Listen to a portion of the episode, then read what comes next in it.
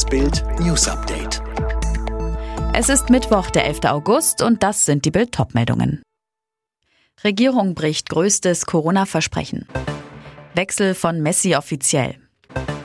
Streiks der Lokführer bei der Bahn haben begonnen. Immer wieder machte uns die Bundesregierung in den vergangenen Monaten Hoffnung auf ein Ende der Verbote, Beschränkungen und Gängeleien. Doch seit Dienstag ist klar, die Versprechen sind nichts wert. Beim Corona-Gipfel wurden viele gebrochen.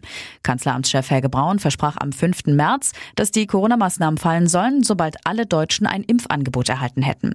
Es wird keine Impfpflicht geben, versprach Kanzlerin Angela Merkel am 13. Juli.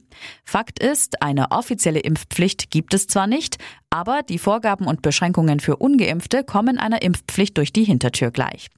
Am 6. Juli kündigte Außenminister Heiko Maas an, wenn alle Menschen in Deutschland ein Impfangebot haben, gibt es rechtlich und politisch keine Rechtfertigung mehr für irgendeine Einschränkung. Fakt ist, es gibt weiter strenge Regeln und Beschränkungen. Mehr dazu auf Bild.de.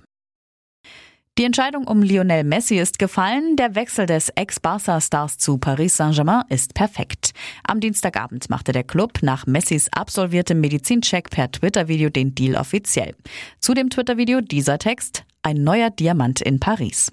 Angeblich wird Messi einen Zweijahresvertrag unterschreiben. Er soll pro Saison 35 Millionen Euro netto kassieren. Alle Entwicklungen finden Sie im Live-Ticker bei Bild.de. Bei der Deutschen Bahn sind die Lokführer in der Nacht in den Streik getreten. Der Ausstand begann um 2 Uhr und soll bis Freitagmorgen um 2 Uhr dauern. Die Gewerkschaft Deutscher Lokführer will damit im Tarifkonflikt Druck machen. Die Bahn hat einen abgespeckten Ersatzfahrplan erstellt. Das Bundesverfassungsgericht trifft heute eine Entscheidung im Streit über das Amt des Bundestagsvizepräsidenten. Die AfD hatte geklagt, weil bislang alle ihre Kandidaten bei der Wahl durchgefallen sind. Die Partei will deswegen unter anderem das Wahlverfahren ändern. Nach der Flutkatastrophe in NRW und Rheinland-Pfalz führen Bund und Länder ein SMS-Warnsystem ein. Wie es nach der Ministerpräsidentenkonferenz hieß, wird schon an einem Gesetz dazu gearbeitet. Künftig sollen dann Warn-SMS an alle Handys verschickt werden, die in der betroffenen Region im Netz sind.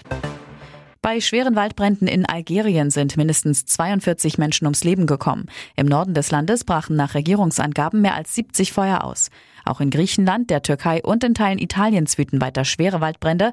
Zahlreiche Häuser sind zerstört, teilweise spitzt sich die Lage dramatisch zu. Alle weiteren News und die neuesten Entwicklungen zu den Top-Themen gibt es jetzt und rund um die Uhr online auf Bild.de.